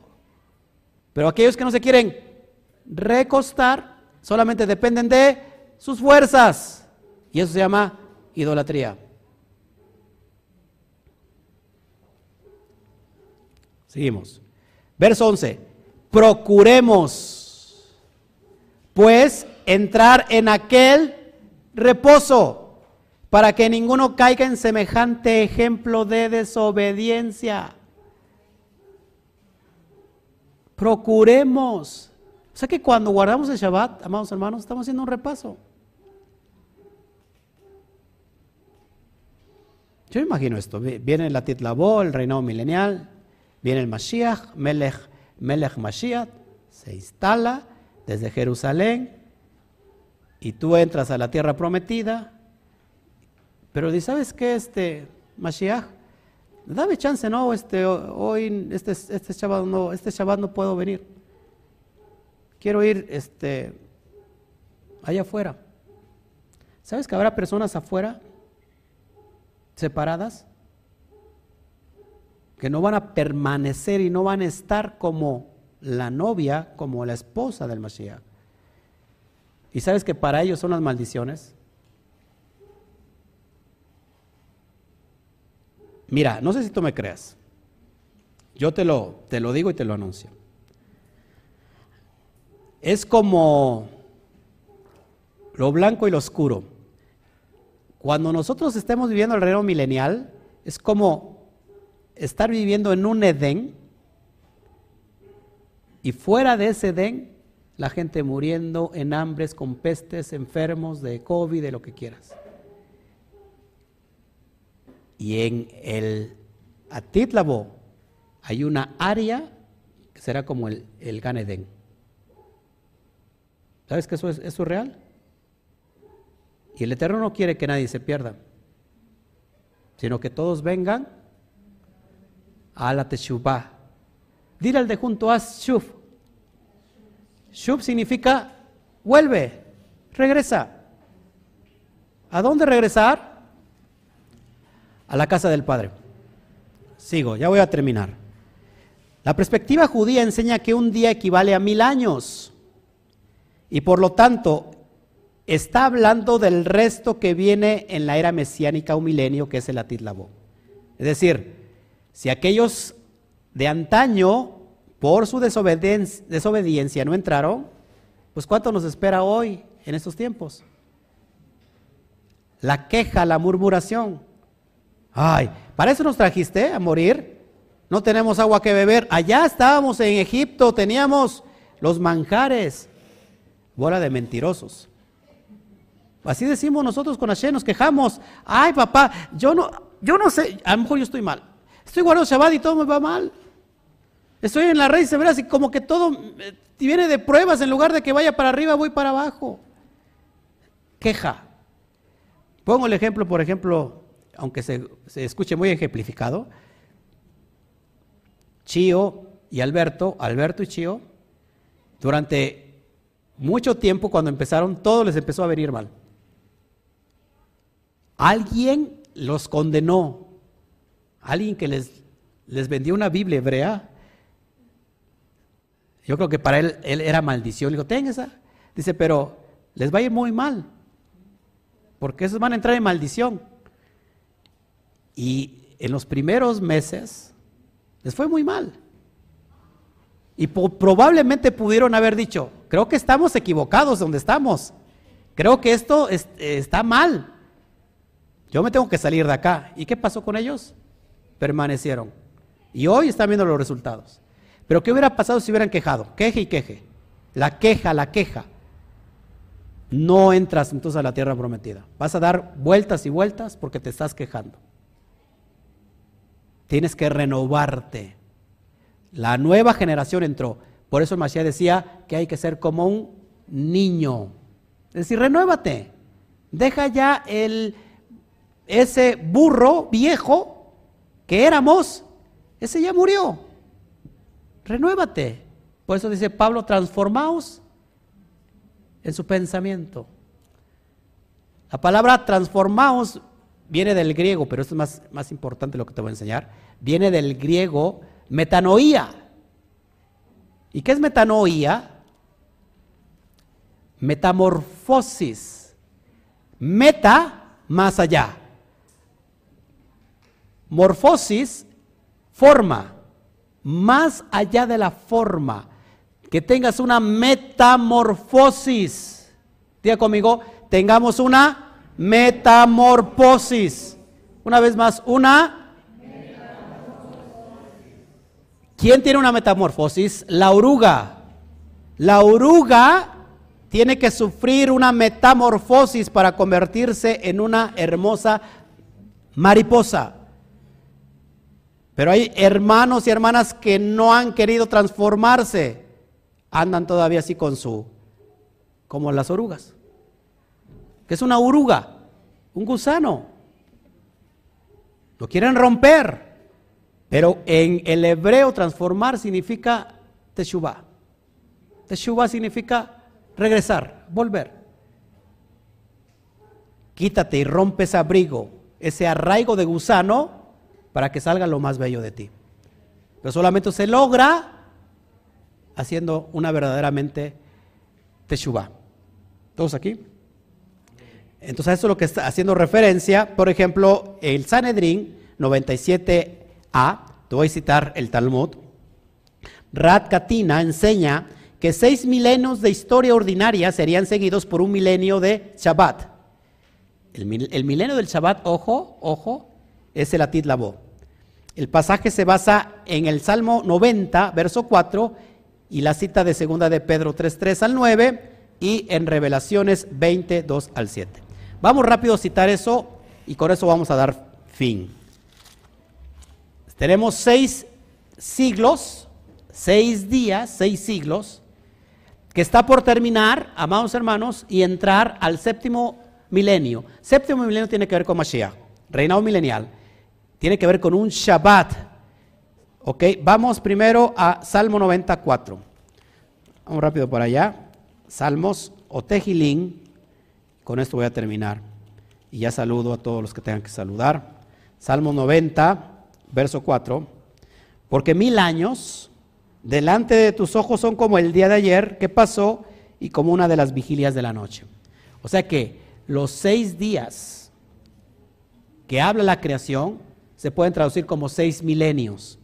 Estamos viviendo, ojo, el término ya del sexto milenio. Calendario Caraíta, si no mal recuerdo, 5990. Cuando se termine y entremos al 6000, entramos ya al reinado milenial. Es decir, es decir, que por ejemplo nosotros estamos en el día tercero. ¿Por qué estamos en el día tercero? Porque estamos viviendo en el 2000. A partir del 2001 ya es el tercer siglo. ¿Todos aquí? Es decir, que entonces a partir del 6001 en el año que se está refiriendo la Torah, entramos en el reinado milenial, un milenio llamado Shabbat. Vamos a la cita de segunda de Pedro, por favor.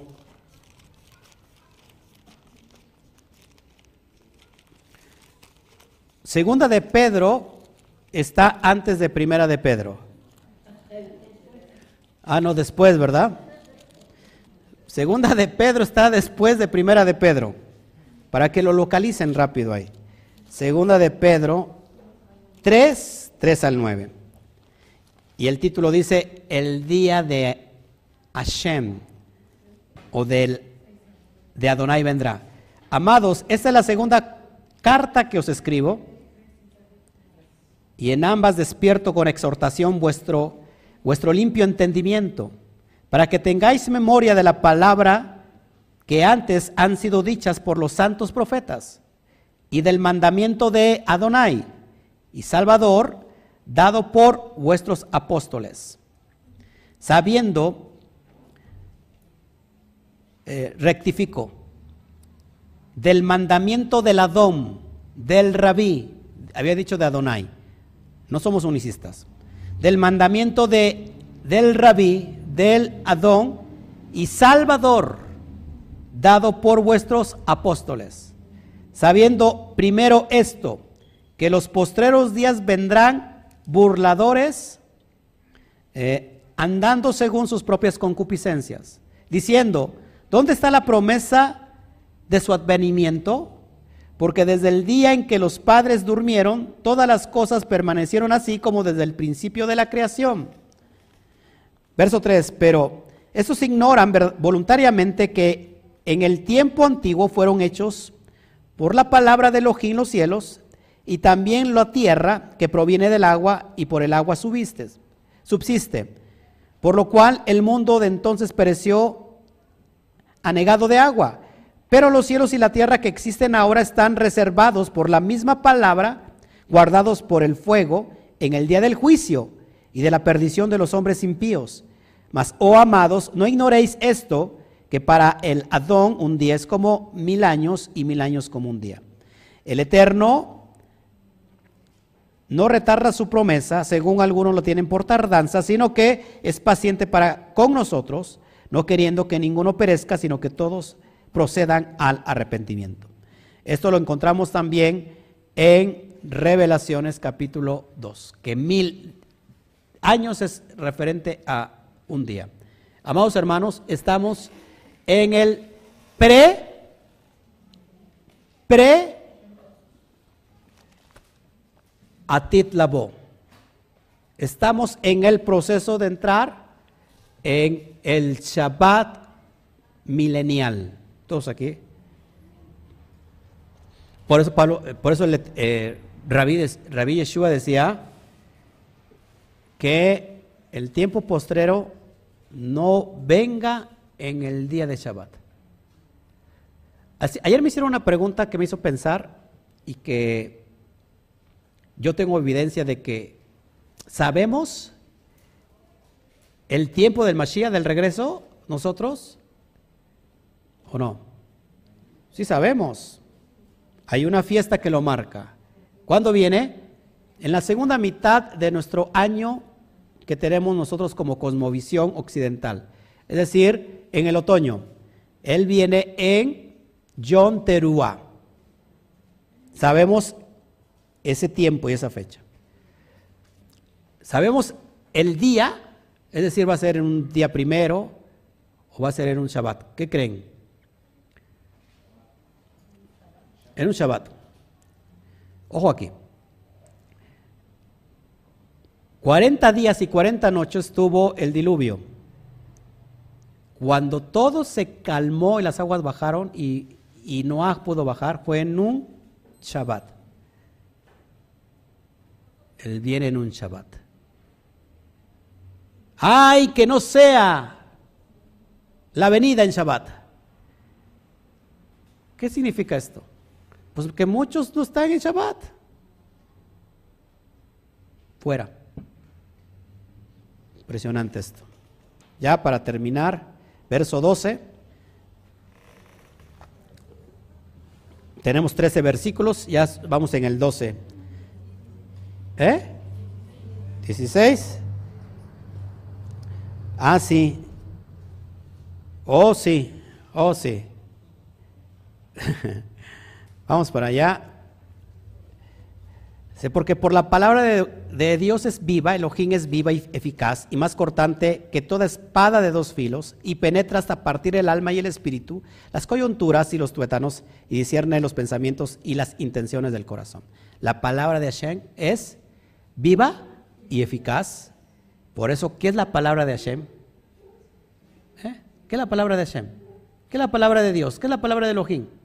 La Torah dice que es viva y eficaz y más cortante que toda espada de dos filos. La palabra espada en hebreo tiene que ver con una letra lógica hebrea llamada Sain. Sain tiene que ver con el número 7, porque vale 7, y la pictografía de la Sain es una arma y también es una espada. ¿Qué sale de la boca del Mashiach en revelaciones? Que de su boca sale como una espada de dos filos, es la palabra de Hashem, con la cual va a ser juicio y va a cortar todo lo que no esté listo. Y aquí el hacha está preparada a la raíz del árbol. Va a cortar lo que no sirve.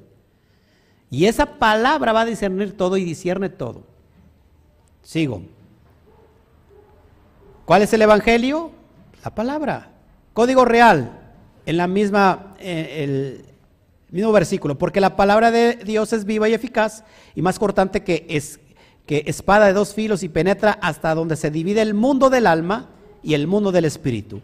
El de las coyunturas y los tuétanos y es efectiva, discerniendo los pensamientos y las intenciones del corazón. Es lo que hace la Torah. Ok, fíjense, esto es, una cosa bien importante. Cuando Mashiach regresa para conquistar a los malvados, al final de los días se le llama la palabra de Elohim y de su boca sale una espada afilada, mientras que los ojos de aquel a quien debemos redimir cuentas se describen como una, como una llama ardientes. Eso lo vemos en Revelaciones. En realidad nuestra, nuestra cuenta se rinde a Elohim, pero Elohim ha cometido todo el juicio a Yeshua. Él le ha dado la autoridad a su hijo Yeshua para que venga en juicio. Eso es donde lo dice en Juan 5:22 Rápido vamos para allá. Solamente cito eso. 5.22 de Juan dice así, para que vayamos entendiendo. Ojo, sé porque el Padre a nadie el juicio dio al Hijo. Está hablando del tiempo, del tiempo postrero, amados hermanos. ¿eh? No es que el Hijo sea el Padre, ojo aquí.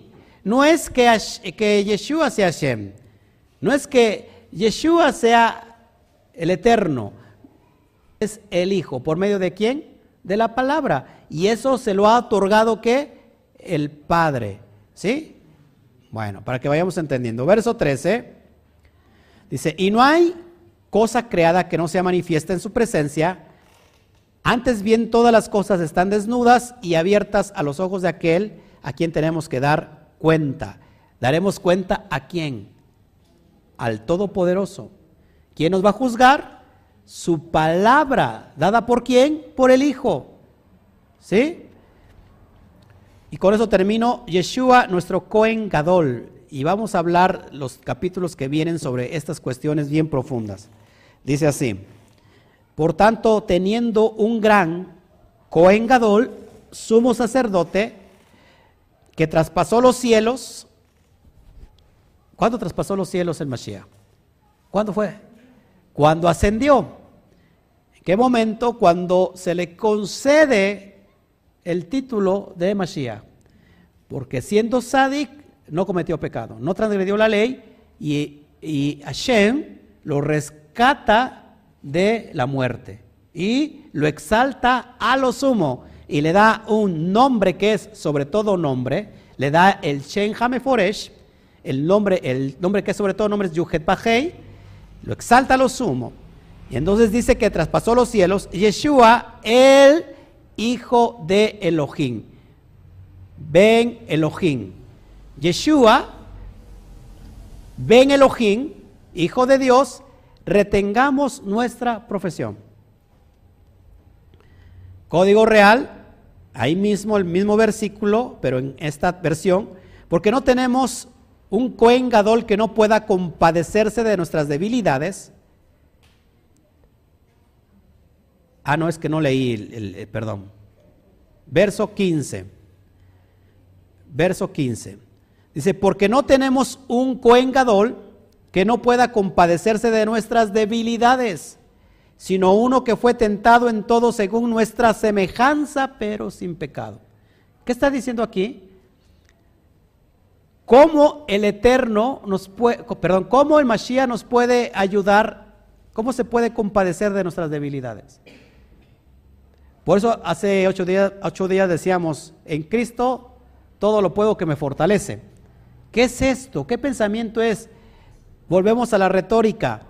Es que viene Yeshua así y te levantas, estás todo cansado y te levanta. ¿Qué es esto? Dice, porque no tenemos un cuengadol que no pueda compadecerse de nuestras debilidades, sino uno que fue tentado en todo según nuestra semejanza, pero sin pecado. Es decir, que el Cohen Gadol entraba una vez al año, ¿en, ¿en, qué fiesta? Yom Kippur, a favor de todas las debilidades de Israel, sobre todo por los pecados de Hatat, los pecados de ignorancia, y los pecados de Abón no existían ahí solamente por medio de un Goel. Y dice aquí que no tenemos un Cohen que no se pueda compadecer de nuestras debilidades, sino que fue tentado en todo. Es decir, que el Mashiach es hombre y fue tentado en todo, y él nos está enseñando a cómo superar las tentaciones como humano. Y el código real dice así, porque no tenemos un Cohen Gadol que no pueda compadecerse de nuestras debilidades, sino uno que fue puesto a prueba en todas las áreas de la vida, sin, según nuestra semejanza, pero nunca transgredió la Torah. No estamos hablando de un semidios, no estamos hablando de un, eh, de, un, de un ser divino, no estamos hablando de un Dios, estamos hablando de un hombre,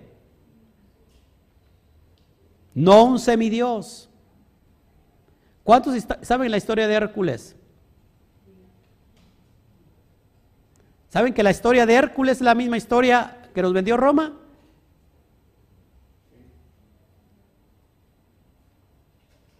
Hércules, su papá, ¿quién es? Zeus. Zeus embaraza a la esposa de un rey, la embaraza, la preña, y de ahí viene un semidios llamado Hércules. ¿Y qué, me dice Semiramis y Nimrod? Y, y esa historia plagada de paganismo. ¿Saben que esa historia es la que Roma nos vendió?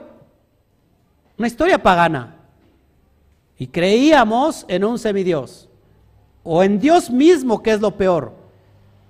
Cuando de eso tenemos, tenemos mucho que hablar y le hemos hablado mucho.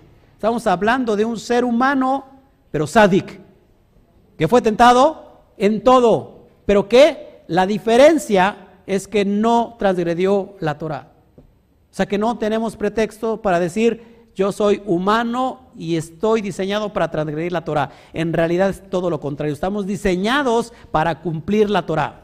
Porque tenemos la esencia de Hashem. Fuimos tomados del polvo, pero con aliento divino. Tenemos que la naturaleza de Hashem.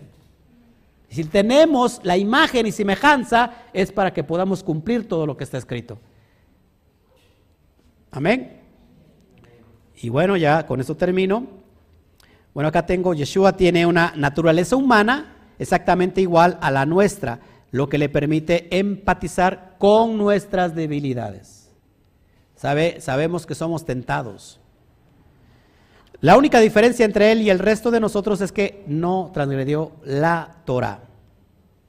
Y ahora sí, con eso termino. Verso 16. Acerquémonos pues confiadamente al trono de la gracia para alcanzar misericordia y hallar gracia para el oportuno socorro. Y con esto terminamos. Gloria a. Dale un fuerte aplauso al Eterno.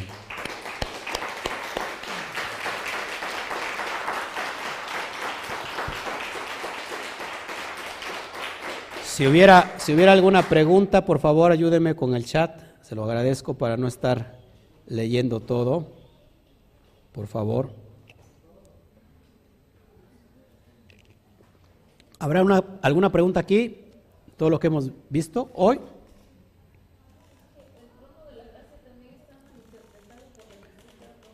Ujú. Ah, claro, ¿qué es el trono de la gracia? Sino el Gesed, la bondad de Hashem, que tenemos un intermediario, que así como Israel en el tiempo mosaico, un Cohen Gadol intercedía a favor de ellos, hoy tenemos un Cohen Gadol que está intercediendo a favor también de nosotros. Pero que ese velo se rasgó. La única diferencia es que había un velo que impedía pasar del lugar santo al lugar santísimo. Y que ahora ese velo fue rasgado, el eterno. Hashem ya no quiere ocultarse de nosotros. Hashem ya no quiere que solamente sea eh, personas específicas y uno solo que pueda entrar a su presencia. Hashem quiere que todos nos acerquemos a Él. El propósito de Hashem es hacer morada con nosotros. Por eso nuestros cuerpos representan un Mishkan, donde, donde reposa la Shejina. ¿Qué es la Shejina? La gloria de Hashem, la gloria del Eterno sobre ti.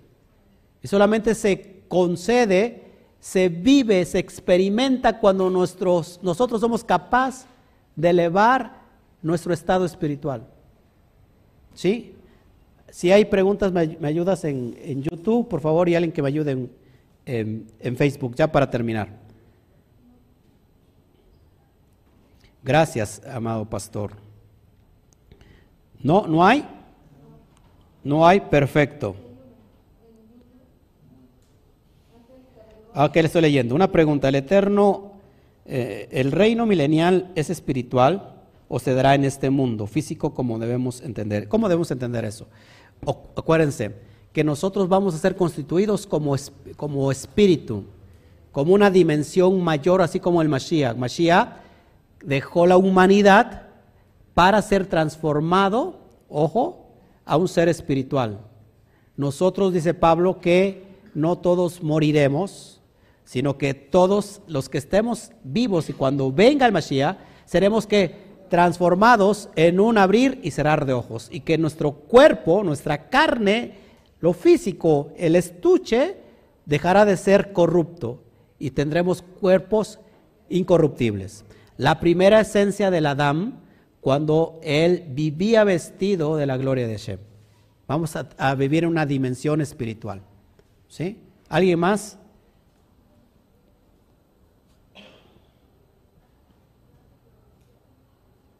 Gracias. Virginia Romero, gracias. Bueno, yo creo que hay preguntas acá, ya no. ¿Todo claro? ¿Todo claro? Ahí Belén y, Nacho. ¿Todo bien? ¿Seguro? Ok. Hermano nuevo, ¿cómo, cómo te llamas? Toño. ¿Alguna pregunta? Todo bien, dice. Bueno. Gracias, este, amada Altagracia. Bueno, pues al rato nos vamos, nos estamos viendo, no me despido, seguimos en, en línea, eh, espiritualmente, porque voy a cortar aquí. Vamos a comer, comemos aquí, nosotros comemos aquí en la quejilá, este, armamos nuestras mesas y comemos, todos traemos comida. A ver.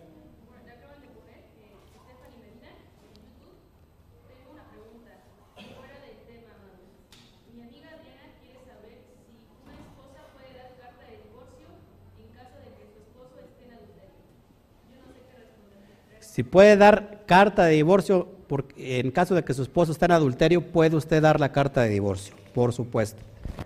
Por supuesto que sí. Este, acá comemos, traemos la comida, ¿verdad, amados hermanos? Y, y, compartimos con todos. Y este, bueno, es bueno. Y después de comer, pues regresamos. No nos vamos, estamos aquí en el mismo lugar. Este, y volvemos con la porción de al ratito que voy a, la voy a dar desde la perspectiva más elemental del SOT, la perspectiva más elevada.